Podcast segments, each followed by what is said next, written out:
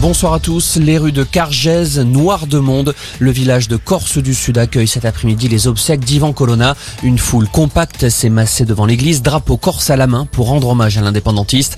Ivan Colonna est mort lundi, trois semaines après avoir été violemment agressé par un co-détenu de la prison d'Arles. Une agression qui a provoqué de violentes manifestations. La Russie serait-elle en train de changer de stratégie?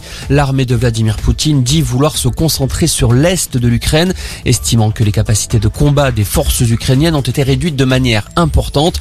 L'objectif est désormais clair, la libération du Donbass, selon l'adjoint au chef de l'état-major russe.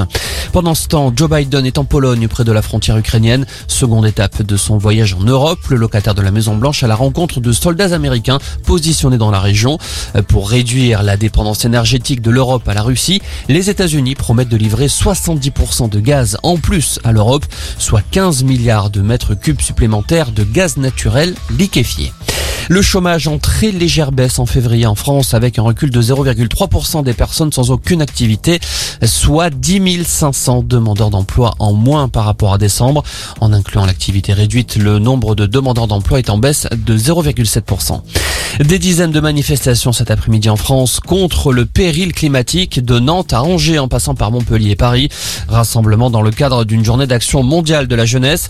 Des actions sont organisées sur tous les continents jusque dans les bases scientifiques de l'Antarctique. En foot, premier match de l'équipe de France en 2022 ce soir. Les hommes de Didier Deschamps affrontent la Côte d'Ivoire à Marseille. Un match amical auquel pourrait ne pas participer Kylian Mbappé, victime d'une infection ORL. Coup d'envoi 21h15. Et puis le rugbyman tricolore Antoine Dupont, élu meilleur joueur du tournoi destination. Le capitaine des Bleus, également auréolé du titre de meilleur joueur de l'année 2021, a été l'un des artisans du grand chelem des Bleus décroché samedi dernier contre l'Angleterre. Voilà pour l'info. Excellente fin d'après-midi.